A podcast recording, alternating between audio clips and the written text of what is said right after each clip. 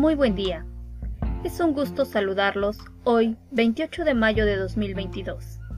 Bienvenidos a nuestro podcast colaborativo integrado por Berta Elvira Segura López, Dina Elvia Ruiz Rodríguez, Gloria Virginia Rangel Rodríguez y José Antonio Santander Baños, compañeros del doctorado en Desarrollo Humano en línea en la Universidad IEXPRO, con sede en la ciudad de Tuxtla Gutiérrez, Chiapas. Hoy, a través de este podcast, se expondrán los temas género, etnicidad, identidad masculina indígena y por qué es difícil ser hombre indígena, como parte de la unidad 2, género, etnicidad y educación del doctorado que cursamos. Iniciamos con la participación de nuestra compañera Berta Elvira Segura López, con el tema ¿Qué es la perspectiva de género? Adelante, por favor, Berta. Hola, muy buenos días. Hoy les vengo a hablar acerca de un tema de suma importancia, que es la perspectiva de género. Cuando hablamos de perspectiva de género, se hace alusión a una herramienta conceptual que busca mostrar que las diferencias entre el hombre y la mujer se dan no solo por determinación biológica, sino también por las diferencias culturales asignadas a los seres humanos, tratando de analizar la forma en la que la sociedad entiende que deben de comportarse los sexos. Esto sigue siendo una propuesta teórico-política. La justicia requiere de igualdad de oportunidades y la misma consideración para todos los individuos, independientemente de su género, raza o etnia. Necesitamos repensar la igualdad para incluir la diferencia, eliminando la desigualdad social, partiendo de la incorporación de la diferencia entre hombres y mujeres, en donde tanto los seres con identidades y necesidades y sus efectos particulares. En México, aunque la Constitución Política establece en su artículo cuarto la plena igualdad jurídica entre los hombres y las mujeres, pero esto es cierto que todavía la desigualdad está presente, tanto en instituciones sociales como en el ámbito íntimo y público, lo que contribuye a reproducir situaciones de desventaja que viven no solo las mujeres, sino también los hombres.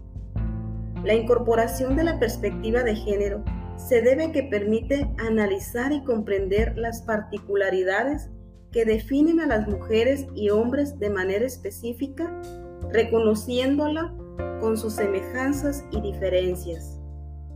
Una posibilidad sería incorporándola como un eje teórico-metodológico en la construcción sociocultural de la persona en una contraposición con otras posturas fisiológicas, que consideren a los seres humanos como seres dados, eternos e inimitables, donde la diferencia entre los hombres y las mujeres, o incluso entre los mismos hombres, son naturales y obedecen a determinaciones biológicas, estableciendo criterio de generalización. Desde una mirada de género, tendríamos que hablar de procesos de construcción y aprendizaje entre los hombres y las mujeres indígenas, de las prácticas socioculturales de género a través de las cuales van aprendiendo una manera de ser o de estar. En el mundo como un, hombre indígena, sin embargo, tendríamos que incorporar los procesos de desconstrucción y altariedad en la construcción de una nueva identidad. Como explica Salguero, que habría de considerar como procesos sintiéndolo en contextos donde el hombre participe en diferentes momentos de trayectoria de vida, tomando en cuenta las formas de participación de los hombres en un movimiento de procesos. Los hombres indígenas experimentan dichos procesos bajo condiciones de desigualdad económica, política y sociocultural ya que algunas luchan por rectificar su vida y otras mueren intentando. En relación con lo anterior, Díaz Cervantes propone con posicionamiento epistemológico, teórico y metodológico la perspectiva de género para entender el carácter racional diverso y complejo del sujeto indígena, colocándolo como parte de un proceso constante y conflictivo de socialización de sistemas simbólicos occidentales y resistentes colectivos en la construcción de identidades indígenas. Por mi parte, ha sido todo. Muchas gracias. Muchísimas gracias, Berta. A continuación, nuestra compañera Dina Elvia Ruiz Rodríguez nos hablará acerca de qué es la etnicidad. Por favor, Dina. Buen día. ¿Qué es la etnicidad? Desde un punto práctico y coloquial, se puede definir como una comunidad humana que comparte una serie de rasgos socioculturales como la lengua, la cultura, la religión, las instituciones, los valores, usos y costumbres. El dialecto o lenguaje en una etnia es la herramienta más poderosa que posee para su identificación. Actualmente existen etnias que utilizan un dialecto diferente al de sus ancestros. En una misma zona pueden converger diversas etnias, en donde se pueden presentar conflictos o convivencia pacífica. Aquí la importancia de la semejanza entre lo cultural y el dialecto o lenguaje que propicien la convivencia pacífica. Considero importante comentar, desde mi posición como psicoterapeuta con enfoque psicoanalítico, la etnicidad se encuentra en constante cambio, aún más derivado de la pandemia que impactó a la sociedad en cada una de sus esferas biopsicosociales espirituales. Por lo mismo, es indispensable la información y formación continua ante los dilemas propios del día a día de las personas y la mía propia. Continuamos con Salguero, quien se refiere a la importante participación de organismos gubernamentales e instituciones religiosas en la etnicidad para imponer prototipos dentro de la familia y la comunidad, el papel del hombre y la mujer, propiciando la hegemonía del hombre. Por su parte, Miranda y Torres se refieren a la situación de género y etnicidad en Brasil y México. Ambos países tienen la mayor población en Latinoamérica, de acuerdo con información de la OCDE, Organización para la Cooperación y el Desarrollo Económicos.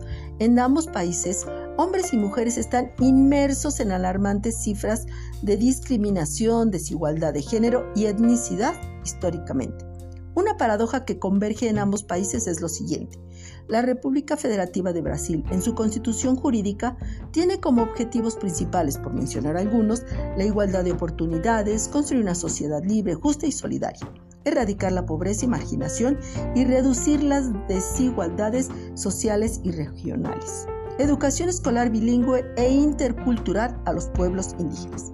Ahora bien, también Miranda y Torres escriben respecto a nuestra República Mexicana. La Constitución de los Estados Unidos mexicanos es precursora en la creación de derechos para sus ciudadanos. Encontramos en el artículo 1 que se refiere a la no discriminación por origen étnico o nacional, género, edad, discapacidad, condición social, entre otras.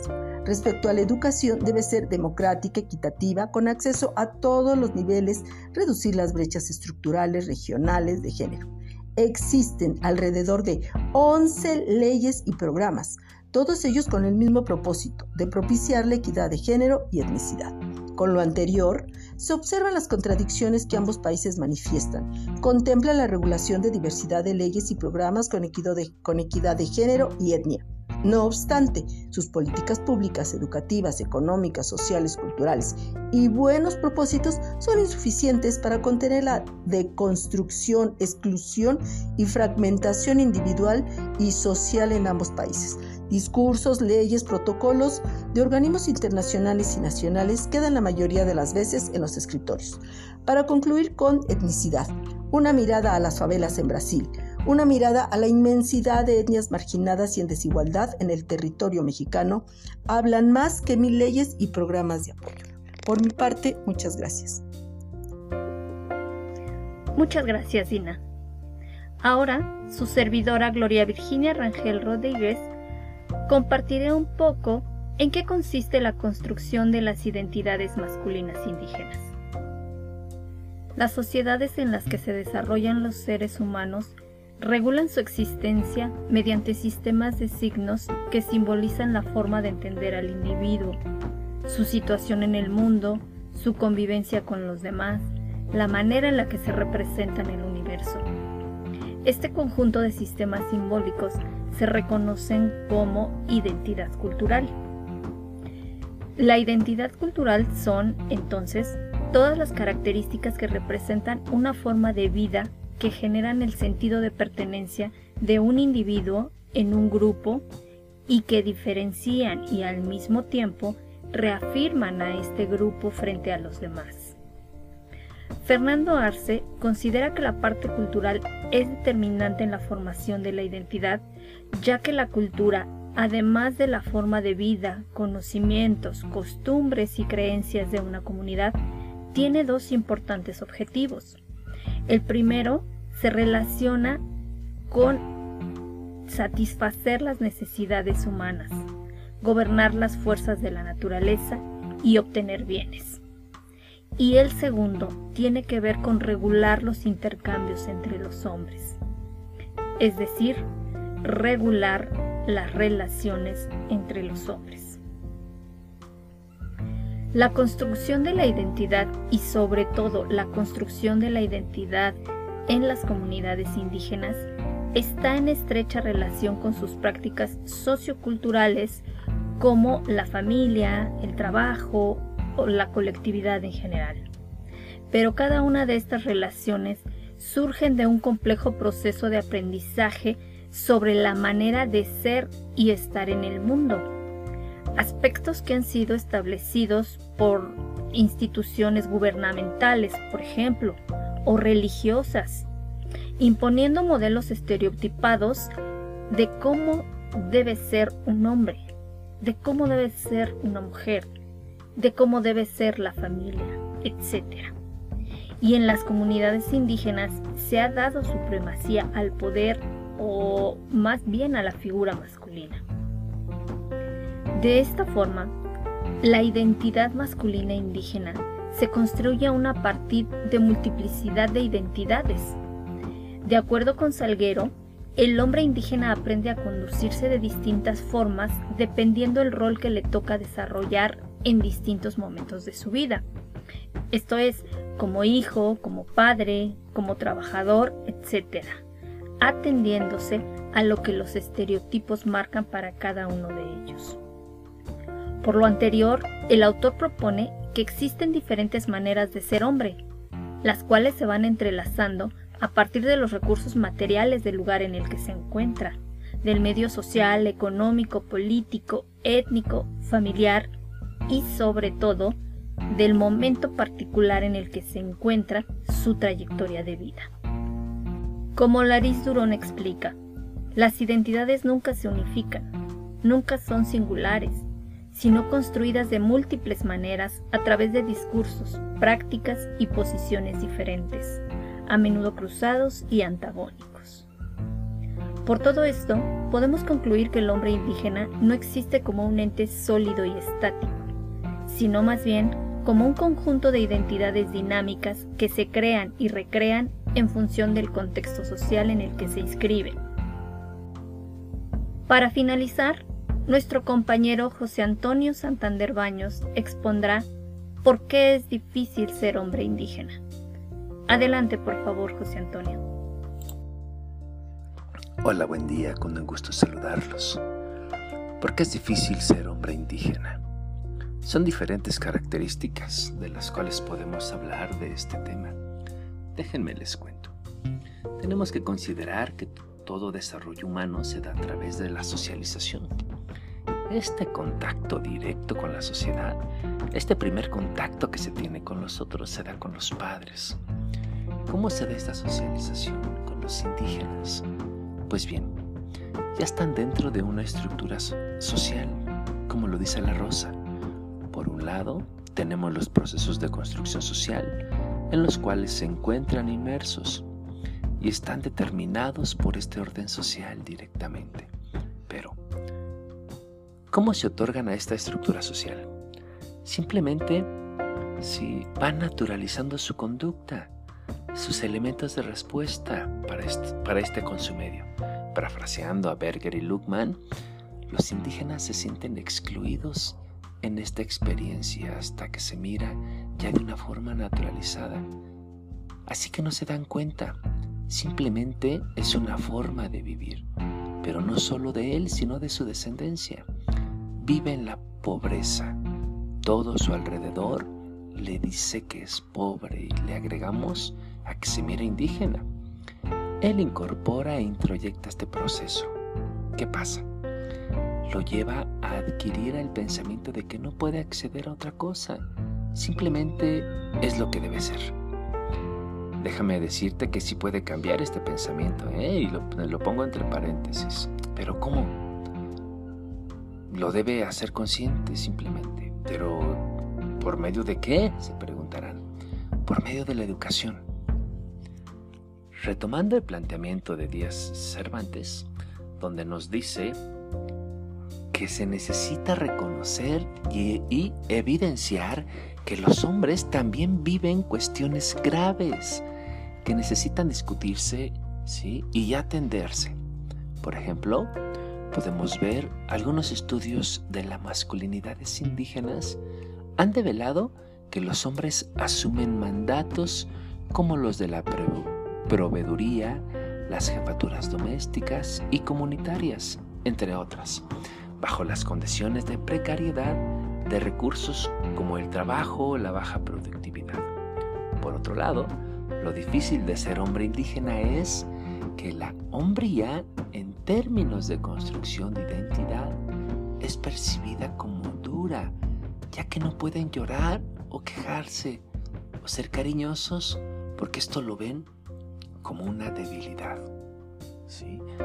Recuerda algunas características sociales cuando era niño donde me decían, es que llorar es de niña, ¿eh? aguántate, no llores, no llores porque eh, eh, no eres una niña.